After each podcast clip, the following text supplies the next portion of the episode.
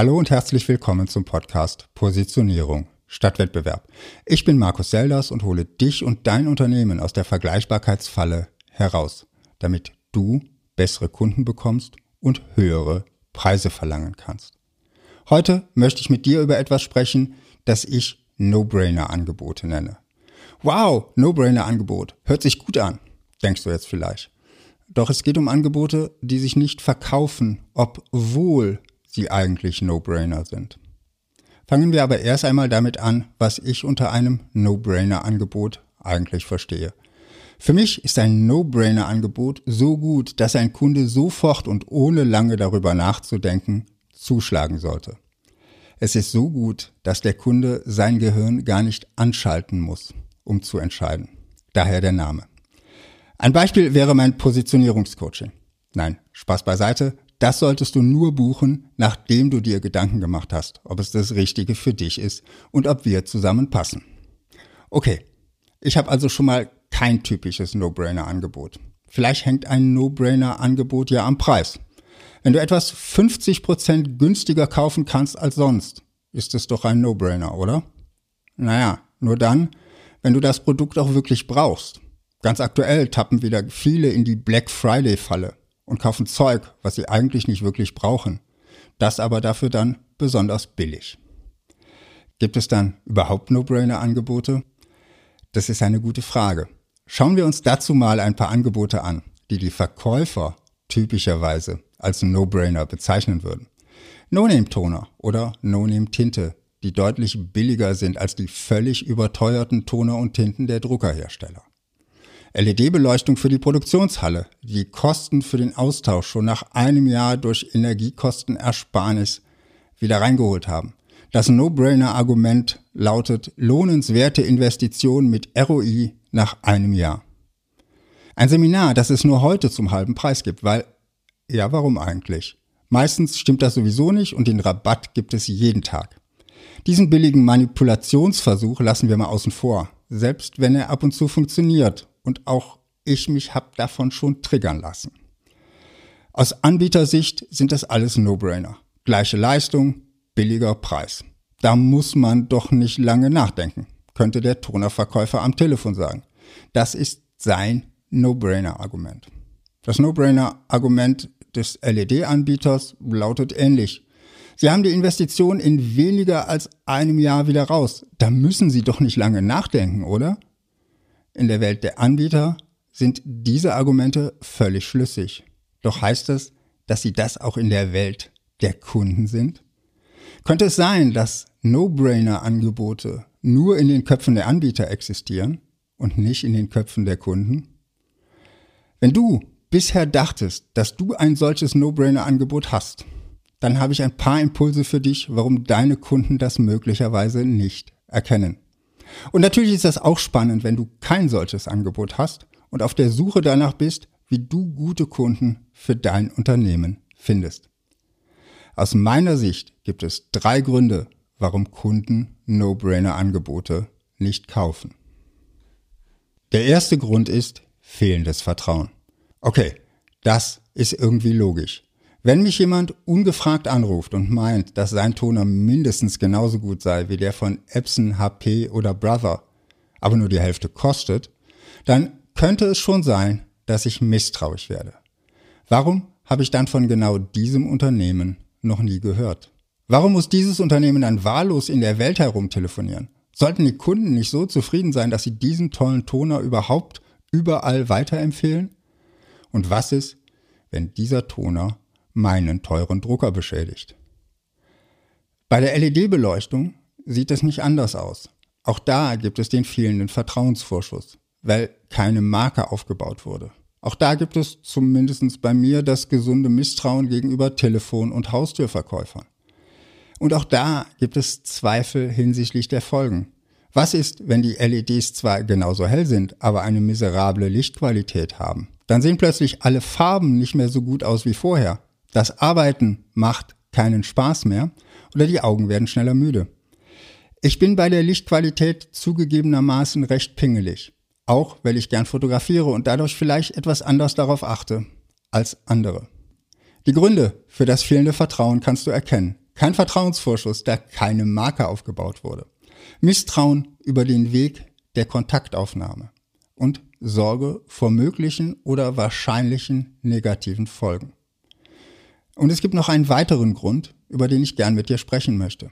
Unternehmer, die ein No-Brainer-Angebot erstellen wollen, schießen oft über das Ziel hinaus.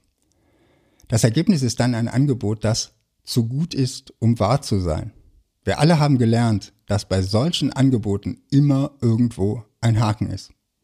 Das heißt, mit einem zu attraktiven Angebot lässt du möglicherweise bei deinem Kunden die Alarmglocken schrillen. Er sucht nach dem aus seiner Sicht unausweichlichen Haken und wird auch etwas finden, das ihm am No-Brainer-Produkt oder No-Brainer-Angebot nicht passt. Aber jetzt mal angenommen, du hast wirklich so ein gutes Angebot. Also wirklich jetzt und ohne Übertreibung. Was machst du dann? Dann musst du vielleicht deine Euphorie sogar etwas zurücknehmen, um den Kunden nicht zu verschrecken. Du musst erst langsam Vertrauen aufbauen. Grund zwei liegt darin, dass deine Kunden anders ticken. Die beiden Anbieter von Billigtoner und der LED-Beleuchtung haben eines gemeinsam. Sie sind wahrscheinlich Sparfüchse. Ihnen geht es darum, möglichst viel zu einem möglichst geringen Preis zu bekommen. Sie sind Discounter und ticken auch in ihrer Argumentation so. Wenn mich jetzt jemand anruft und mir erklärt, dass ich ja total viel am Toner sparen könnte, dann lege ich meist wortlos auf. Das mag jetzt arrogant klingen, aber mein Fokus auf die Arbeit, an der ich gerade sitze, ist mir mehr wert als die mögliche Ersparnis am Toner. Ich drucke eh kaum noch was aus und eine Tonerkassette hält gefühlt ewig. Wenn ich eine neue kaufen muss, dann bestelle ich den Originaltoner. Der wird passen und keinen Ärger machen. Ich habe vor vielen Jahren mal auf Empfehlung des Händlers kompatiblen Toner gekauft, weil der ja so gut sein sollte. Packung auf, gelber Staub in meinem ganzen Büro verteilt, nie wieder. Der Ärger hat mich mehr gekostet als die ganze Tonerkassette. Ich behaupte von mir, dass ich Premium ticke und nicht Discount. Im Zweifel sage ich mir, wer billig kauft, der kauft zweimal. Gebe ich dafür an der einen oder anderen Stelle zu viel Geld aus? Wahrscheinlich. Aber ich kaufe mit diesem Mehrpreis Peace of Mind, also das gute Gefühl, mich nicht mit irgendwelchem Schrott rumärgern zu müssen. Dadurch bin ich als Kunde auch treuer. Wenn die Leistung und der Service stimmen, mache ich mir oft nicht die Mühe, den Preis zu vergleichen. Und wenn ich eine, sagen wir, mittelgroße Investition tätigen will, komme ich irgendwann zu dem Punkt, an dem ich sage, ich muss jetzt eine Entscheidung treffen, sonst blockiert dieses Thema mentale Ressourcen, die ich besser in mein Geschäft investiere. Dazu eine kleine Anekdote aus meinem ersten Job im Jahr 2000 auf dem Gipfel der Dotcom-Blase. Es war ein Software-Startup, das uns allen ein obszön hohes Anfangsgehalt gezahlt hat. Ein Kollege von mir sollte einen neuen Farblaserdrucker beschaffen. Im Jahr 2000 waren das noch große und schwere Klötze, die man nicht für kleines Geld hinterhergeworfen bekam. Er hat recherchiert, um den besten Drucker zu finden. Er hat Ewigkeiten damit verbracht, das günstigste Angebot zu finden. Tage, wenn nicht sogar Wochen. Wir haben damals schon gewitzelt, dass seine Arbeitszeit teurer war als der ganze Drucker. Und ich bin heute noch überzeugt, dass das stimmt. Zumindest waren die Gehaltskosten für die Preisrecherche aber um ein Vielfaches teurer als die Preisersparnis beim Drucker. Wenn du, wie ich, eher Premium als Discount tickst, dann beschäftige dich mit den wahren Bedürfnissen deiner Kunden. Finde heraus, was die Bedürfnisse hinter dem Kauf sind. Jemand, der Peace of Mind oder Sicherheit kauft, wirst du dann ganz anders ansprechen als jemand, der Dominanz kauft oder als Spielkind immer gerne die neuesten Tech-Spielzeuge hat. Grund drei ist der frustrierendste Grund, warum Kunden nicht kaufen. Okay, du hast dein No-Brainer-Produkt, also jetzt so verpackt, dass es nicht die Misstrauensknöpfe triggert. Und auch den Nutzen für deine Zielkunden so wiedergegeben, dass sie gedanklich sagen, ja, das ist interessant. Bingo, jetzt kaufen sie also. Moment, nicht ganz so schnell. Denn wenn du Pech hast, kaufen sie trotzdem nicht. Und das kann dann wirklich frustrierend sein. Du hast im Prinzip alles richtig gemacht. Bedürfnisse erkannt, Nutzen formuliert, Vertrauen aufgebaut. Und dennoch gibt es da etwas, was deine Kunden davon abhält, dein No-Brainer-Angebot oder auch nur dein ganz normales Angebot zu kaufen. Sie haben gerade dringendere Probleme zu lösen. Das Problem, das dein Produkt oder deine Dienstleistung löst, steht gerade nicht ganz oben auf der Agenda. Das Bedürfnis, das du mit deinem Angebot befriedigst, ist zwar grundsätzlich da, wird aber gerade von anderen Bedürfnissen überlagert. Du hast bestimmt schon mal von der Bedürfnispyramide nach Maslow gehört. Ganz unten stehen Grundbedürfnisse wie Essen, Trinken, Schlaf und so weiter. Darüber stehen Sicherheitsbedürfnisse wie ein geregeltes Einkommen oder körperliche Unversehrtheit. Dann kommen soziale Bedürfnisse wie Familie, Freundschaft oder Gruppenzugehörigkeit. Und ganz oben stehen die Ebenen Anerkennung und Wertschätzung und Selbstverwirklichung. Wie stark und wie dringend Bedürfnisse werden können, machen Hunger, Durst und Schlafentzug deutlich. Versuch mal einem Menschen, der Hunger leidet oder der so richtig müde ist, eine Versicherung oder eine Rolex, also etwas weiter oben auf der Pyramide, zu verkaufen. Wahrscheinlich wird er dir sagen, lass mich in Ruhe mit so einem Scheiß. Im B2B-Umfeld ist es ähnlich. Ein Unternehmer, der finanziell mit dem Rücken zur Wand steht und nicht weiß, wie er seine Gehälter bezahlen wird, wird wohl kaum Geld in ein Positionierungscoaching mit mir investieren. Und ich würde ihm auch davon abraten. Er hat gerade dringendere Probleme zu lösen. Wäre sowieso nicht richtig bei der Sache und hätte wahrscheinlich nicht die Mittel, um den Marathon Positionierung zu laufen. Nehmen wir noch einmal das Stromsparbeispiel von gerade eben. Du verkaufst LEDs, die wirklich gut sind, in ihrer Lichtqualität auch die besten Leuchtstoffröhren schlagen und nur einen Bruchteil der Energiekosten haben. Sie holen ihren Kaufpreis tatsächlich innerhalb eines Jahres wieder rein. Und du kannst noch eine Ratenzahlung anbieten, damit die Liquidität nicht belastet wird. Und jetzt stellst du dir einen Kunden vor, der gerade vor großen wirtschaftlichen Problemen steht. Vielleicht ein Reiseanbieter oder ein Hotel, das darunter leidet, dass Corona bedingt viel weniger Menschen reisen. Wäre es für ihn klug, dein No-Brainer-Angebot anzunehmen? Ja klar, sagst du jetzt vielleicht. Schließlich spart er ja und kann so langfristig seine Kosten senken. Oder sagst du, naja, ich kann schon verstehen, dass er sich damit gerade nicht beschäftigen will. Er hat sicher gerade ganz andere Probleme. Was viele übersehen, ist die Dringlichkeit, die auch Unternehmer in ihren Problemen spüren. Denn gerade im B2B-Umfeld sind mit fast jedem Kauf auch interne Kosten verbunden. Und jede Entscheidung braucht mentale Kapazität und die ist eben begrenzt. Vielleicht kennst du die Eisenhower Matrix. Sie ordnet Aufgaben nach den Dimensionen Wichtigkeit und Dringlichkeit. Der erste Fokus liegt auf Aufgaben, die dringend und wichtig sind. Das sind die Probleme, die Unternehmer nachts wach halten. Wenn du eines dieser Probleme für deine Kunden lösen kannst, bingo, sie werden dir zuhören. Sie werden dich beauftragen. Und du wirst sie wirklich weiterbringen. Der nächste Quadrant ist wichtig aber nicht dringend. Sport ist so etwas, das bei mir da reinfällt.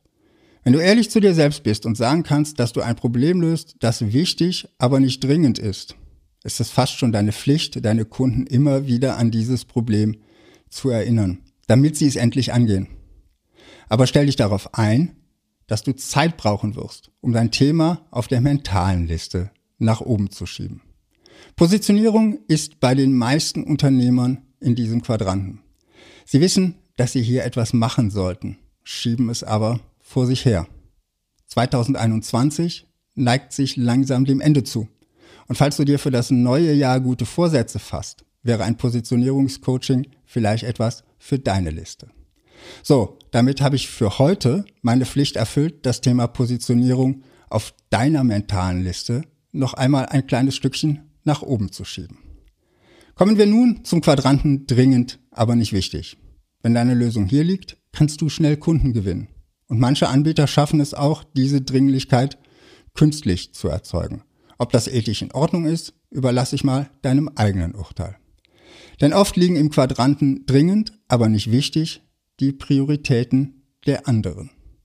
Du darfst aber hier keine zu hohen Preise und auch keine allzu hohe Wertschätzung erwarten. Vielleicht schaffst du es ja, auch wichtigere Probleme für deine Kunden zu lösen. Zum Schluss der Quadrant weder dringend noch wichtig. Den Toner sehe ich hier. Vielleicht wird er bei dem einen oder anderen einmal im Jahr dringend. Organisierte Unternehmer haben es aber wohl ganz gut im Griff, rechtzeitig neuen Toner zu bestellen. Zumal die Geräte ja auch anzeigen, dass der Toner bald zur Neige geht. Wenn du in diesem Quadranten bist, kannst du natürlich den Menschen mit Cold Calls auf den Keks gehen und versuchen dein Problem, ich muss Toner verkaufen, zu ihrem dringenden und wichtigen Problem zu machen. Ich würde dir allerdings dazu raten, dein Geschäftsmodell zu überdenken. Vielleicht kannst du ja deine Fähigkeiten anders einsetzen und doch ein wichtiges oder zumindest dringendes Problem lösen. Vielleicht kannst du Bedürfnisse erkennen und ansprechen, die bisher noch unbefriedigt sind. Was weiß ich, ein Toner-Abo vielleicht, bei dem nie der Toner ausgehen kann, für die schlecht organisierten Unternehmer, die sich um so einen Kram nicht kümmern wollen.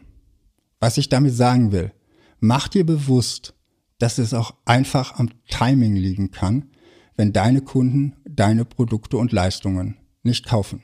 Das ist natürlich ein schwacher Trost, wenn du den Umsatz gerade brauchst. Doch vielleicht ist das Timing auch nicht bei allen Kunden gleich.